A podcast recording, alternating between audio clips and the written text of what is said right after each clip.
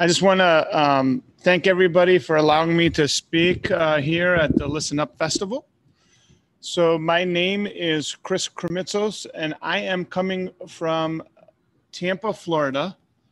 Uh, right now, it is uh, five in the morning. The sun has yet to wake up uh, in this part of the world. So, it's a real pleasure and honor to be part of this. And I've been asked to share kind of the growth of podcasting in the U.S. market and kind of some insights. Um, I run a comp- uh, uh, an event called Podfest, and it's uh, become quite a large event. But I think the growth of the event of Podfest will give you an entree in the growth of podcasting, and I'll relate the two together.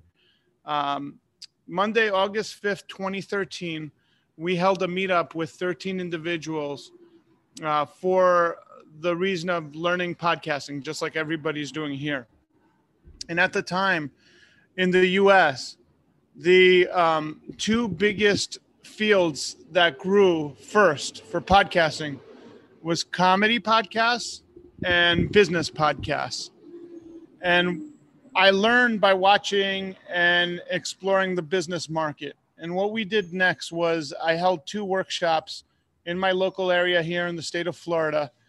And in those two workshops, we help people get started.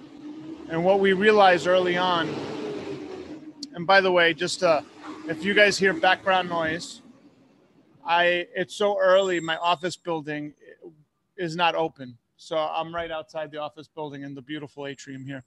So um, we we planted seeds for podcasting, and what happened was, and, and I'm hoping that this also happens in other parts of the world, like Russia, is a lot of our um, individuals that attended those early workshops, like this workshop started creating podcasts in very different topics. And they started grabbing market share and audience when most people were asleep to the opportunity of podcasting. And this happened 2014, 2015, 2016, over the next few years. Uh, this was in 2015. This gentleman was one of the first ever podcasts to talk about sales. At, so and I want to relate to you what it's like, what it was like in the early years, because I think in, in Russia and other countries, you're going through a similar uh, growth pattern. In the early years, the trouble we had was people didn't understand what the word podcasting meant. They understood radio, they understood television. Um, they actually understood YouTube in the early years because YouTube had already taken off, you know. Uh, but with audio, with podcasting, they didn't understand what we were doing. And uh, I'm going to put this in the chat. Let me see if I could put this here. We actually made, I was going to put a, a, a, link. We actually made a documentary film about podcasting. It's called The Messengers, a podcast documentary. It's up on YouTube. If you'd like to watch it, it's free of charge. But the reason why we made the film is we got tired of telling people what podcasting was and they just didn't understand. So we had to make a visual uh, documentation for them to really understand what is podcasting, what is this thing, how does it work. Uh, and, and in the early years, we spent a lot of time explaining what podcasting is. Actually, many of the early podcasters in those years didn't even call their podcast a podcast. They would call it uh, a radio show. and the reason why they called it radio is people understood the term. And then they would just say, go on the internet, type this in, and you'll find it. And people didn't ask them, oh, what is this thing called a podcast? One of our earliest stories uh, is Randy Goers, the man standing there in the front of the room. He came to us kind of wondering what should he do. He actually is a city planner. So he, for a living, is the city planner for the city of Tampa that I am in right now. And he started a podcast talking about drones. So his show is called The Drone Radio Show. He is now one of the top five global leaders in the world that talks about drones. Uh, all the top experts will go on his show and talk about drones. So it's it was interesting to see early on how a simple concept applied in the right marketplace with the right growth trajectory, how o- over time people could become massively successful.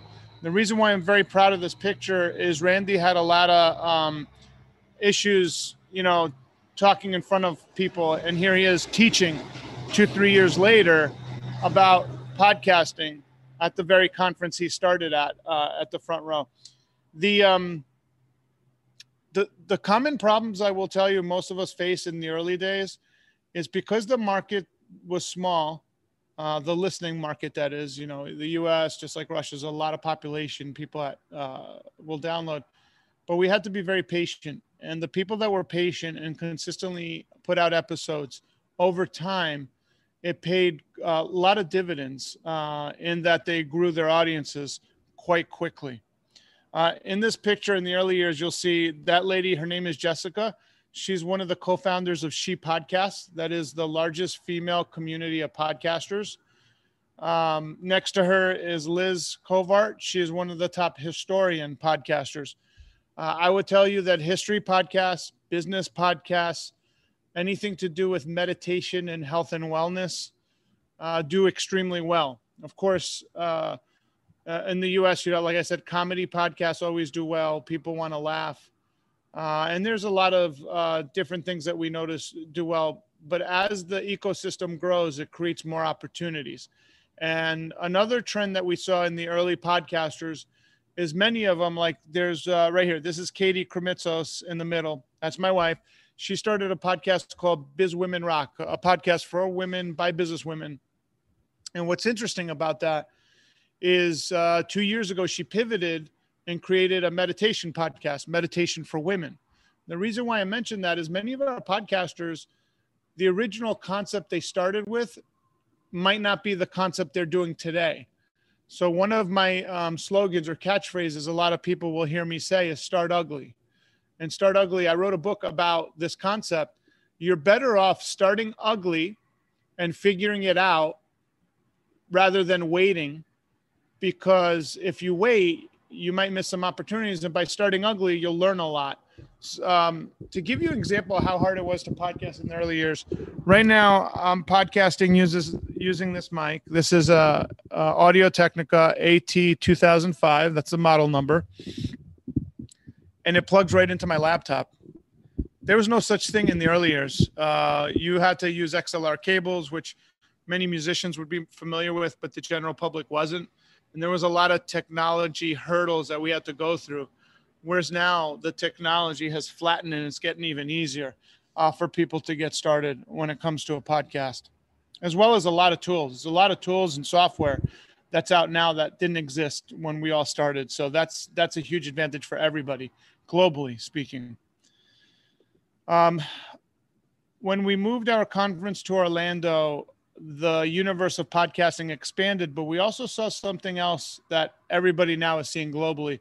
We saw uh, a crossover of live streaming and video, and the reason is the technology started getting easier to use, and the audience was also getting more adjusted to using these new technologies.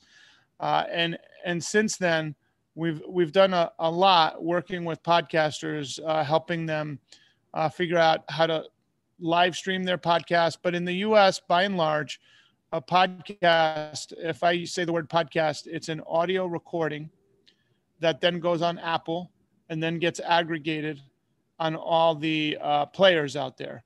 So um, I'm going to stop sharing.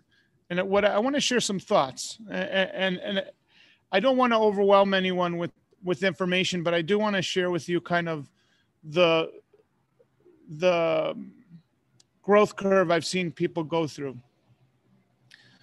One of the things that we teach in the in, globally is your podcast art, the actual cover art that people see must grab people's attention almost immediately for them to click on what they're about to listen to. So in in any language, many people tend to use a lot of words for their title, but you have to understand if you're creating a podcast, if you could use three words or less to convey your message, you will get an audience much quicker. So let me explain what I mean by that. We have a, a lady that does Medicare. Medicare is our medical system, and people get that uh, their benefits that, that people I think 65 or older get. That's her audience. She called her podcast Medicare Nation. Very easy to understand. Um, my wife does meditations for women. Her her podcast show is called Meditations for Women. So in the early days, uh, it's very it's easier for people to find you when they search these topics. Um, for instance, if you're in the meditation niche, the number one word people are going to search in these players is meditation. If you're a history podcast, you should have history in your title. Um, if you're a real estate podcast, so I think in all markets, real estate, most real estate investors uh, do real estate for two reasons. They either want to flip and make money or they want to cash flow. We found in the US market early on that anyone that had the term cash flow uh, in their title worked really well. Now, you can have more words than three words. It's just if you could get the message down to three or less, it's very beneficial. Uh, and you have to have really dynamic uh, cover art. Some people like a logo, other people like their face on the cover art with their logo. If you're branding yourself and you want yourself to be a mini celebrity in your niche, I would recommend putting your face on your logo. Uh, and then you want to look at the categories of any player. Uh, Apple iTunes is kind of the biggest uh, aggregator of podcasts and I would look at the categories, and then you need to pick a category for your podcast to be listed in. One of the other ways you could get uh, really great engagement is getting people to review your podcast and giving you honest reviews in iTunes, uh, as well as reaching out to different players. So I don't know the Russian market, but I'm assuming there's a player that most people favor in the Russian marketplace. Uh, I would, I, we've done this you'd be really surprised how receptive the people at those software companies are when you email them directly and ask them if there's anything they could do to spotlight your podcast. Sometimes they'll pin it to the top for a couple of days, for a month. That allow you to grow your audience uh, fairly quickly. In the U.S. market, the majority of podcasts are weekly uh, that are active. But one thing we've noticed is a lot of people tend to pod fade, and what that means is they start a podcast and then they stop so even though we have over a million something podcasts listed, uh, only a few hundred thousand are active. So the the market share opportunity is huge. Now let's talk about monetization. Everybody wants to know how do I make money? And I'll share with you the growth trajectory that we saw. The early podcasters in the US were very afraid to make money. They felt that um, they felt that this was a pure platform and uh, are they allowed to make money? Should they make money? Is it right to make money? Uh, and the reason is podcast was a hobby platform and a lot of people were doing it for fun but it became a professionalized platform and now it's people do it full time they have teams uh, they might have assistants helping them now so there's three ways to make there's many ways to make money but i'll cover three major ways one way, if your podcast is very popular, let's say you have a very popular comedy podcast and thousands upon thousands of people listen to every episode. Just like a radio show, you can get an advertiser that pays you for an ad at the front of your podcast or in the middle of your podcast or at the end of your podcast. Uh, and those are all called different things. Uh, an ad before the show starts is a pre roll, an ad in the middle is called a mid roll, an ad at the end is called a post roll. And the most popular ads that we've seen, especially when you're starting out, are host read ads, which basically means you read the ad, and they're they go anywhere for fifteen dollars per thousand to thirty-five dollars per thousand. Um, meaning, if you have ten thousand people listening to your podcast episode, someone could pay you about twenty dollars, let's just say, uh, to use round numbers. That would be two hundred dollars an episode. Uh, agencies usually represent the creators. So they take, in the US, anyways, they take 30% of that. Might sound high, but it really isn't. They do quite a bit of work for you. They make sure that the billing, they make sure you get paid. So if the agency is doing their job, they're well worth that uh, commission. So that's one way, and that's more of the traditional model that you know works on radio and, and different platforms. Another way is you might have a very small audience, but your audience is a business to business audience, or you're talking about some kind of engineering or some kind of very unique thing that's very niche and it's a very small audience. You could use that to further your career. If you're an entrepreneur, business consultant, or you're working in a company, you could use that to build your contact sphere and to be a key person of influence. Um, so that's to get ahead in your business endeavors. You could also sell advertisement, but you don't sell it off of the per thousand model because you'll never get there. Usually those shows have 100 people, maybe 200 people, but they're highly influential. And those ad spots go for a premium, and it all depends on the niche. So we have seen people sell those spots for as much as a thousand to fifteen hundred dollars per episode because of the amount of money that's being transacted in that industry. So it goes in accordance with the value of the transactions in that industry. And then you have people that are entrepreneurs and they're consultants and they want to support one another. And those individuals use the podcast as a lead gen for people to learn about who they are, what they do, to do business with them. And usually at the end of the podcast, there's a call to action of how you could do business with each other. And, um, you know, transact with one another uh, with you could ask for emails you could ask for different things.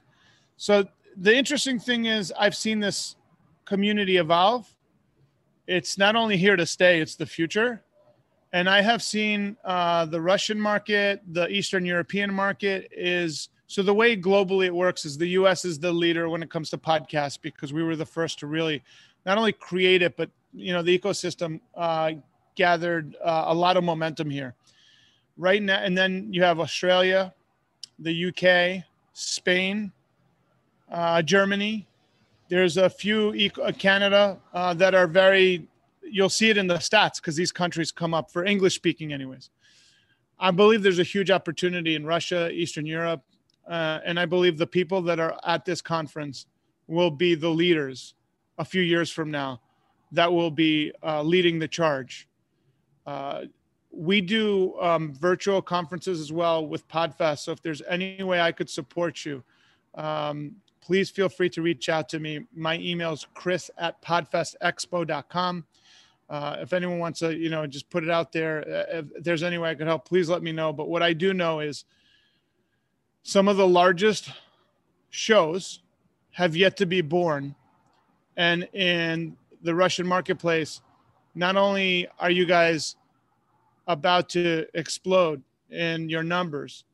You're about to reach entire new marketplaces that people don't even know exist. Um, and then the last thing I would say is there's podcasts that are based on fan bases. So you might have a podcast that's based on a fan base, like uh, Elon Musk fan base or a Tesla fan base or a popular show that you like, and you get the fans after to talk about the show. There's so many um, I'll leave you with the definition of, of podcasting, and it's my definition.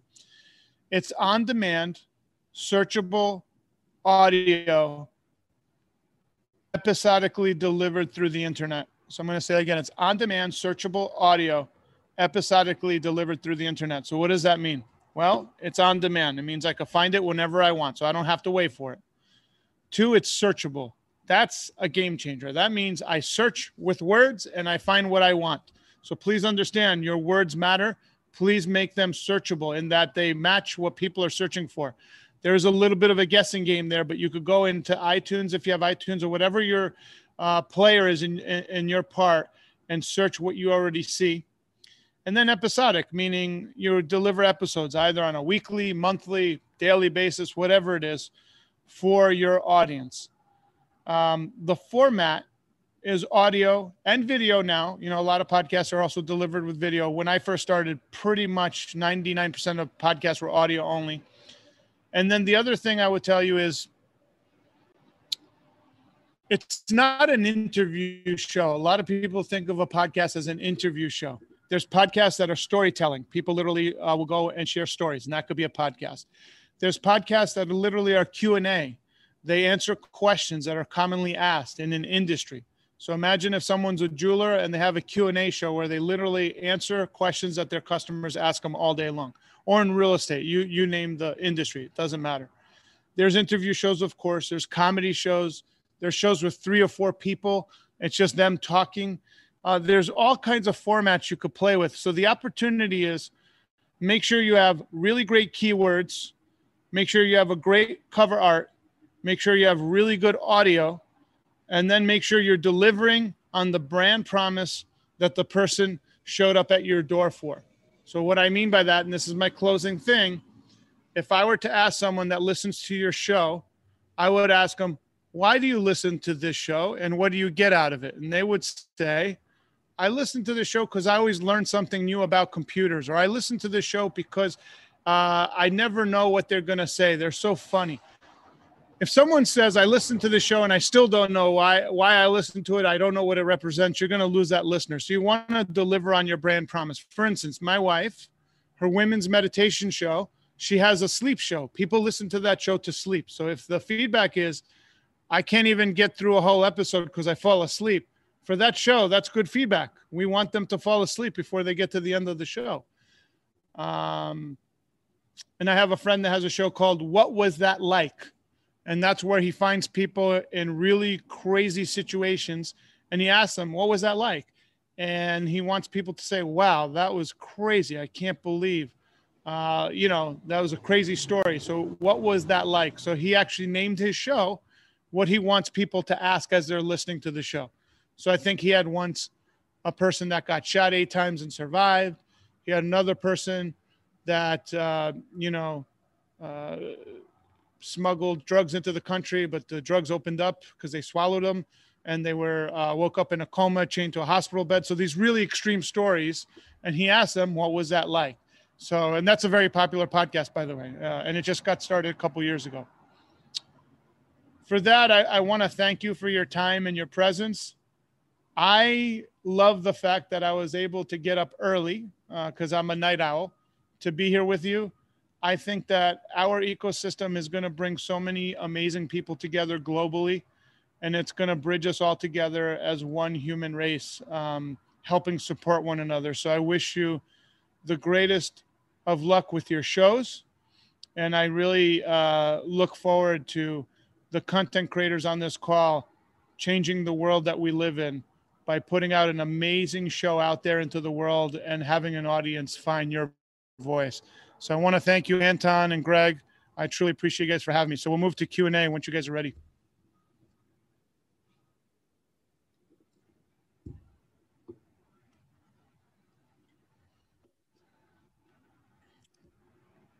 I hope you guys like my lighting, by the way. Hey, Chris. Hey, yeah, Anton. Hear me? Yeah, thank you for such incredible presentation. That was awesome. Yeah, I truly love this. Thank yeah, you. It's incredible. it's incredible. Yeah.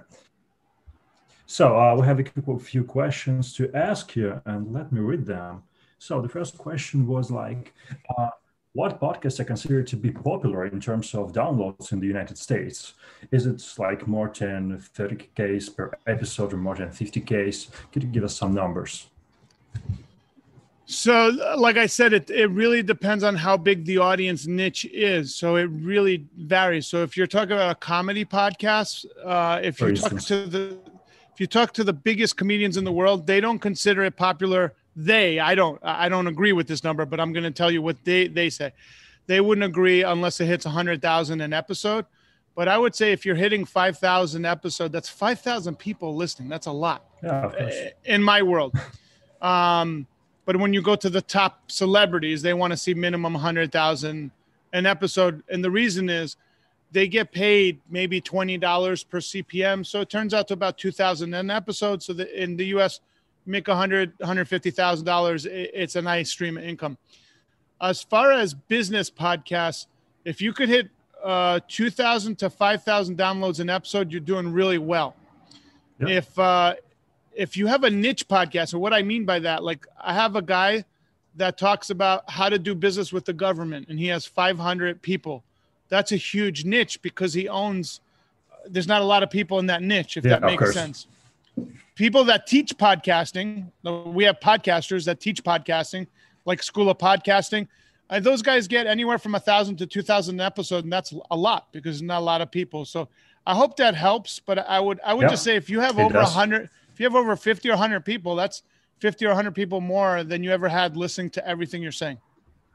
yeah, that's true. So another question is, how did you manage to explain to general public what podcasts are and why should they listen to that? Like, so the first thing we would do is I would have a PowerPoint. Literally, I would start with the definition of podcasting, and then we would um, I, you know what I did eventually? I would just have them pull out their phones and ask them to download the app because they always ask how much does it cost, and they don't even understand it's free. So it's a barrier. Um, so then I would have them uh, pull out their phones, find their player, and I would ask them to then find a, a topic they like and subscribe to a show. If you could get them hooked onto a show they like, they'll adapt to podcasting. But literally having them download, they they see right then and there what it is. Because to explain, uh, it could be difficult. Okay, yeah, that's a manual routine. Okay, great. So I guess uh, we'll have some questions to you through email because there's a lot of them, and we should move on to Chinese market, Chinese market. And yes. thank you once again. Thank you so much, Anton. Thank you, everybody. And Anton, if you could uh, put the link out to the Messengers documentary, I'll email it to you. But it's yeah, a free course, movie no that explains, uh, and that's why we did it. Thank you, guys. Thank you, everybody. Yeah. Good luck in Asia. Bye.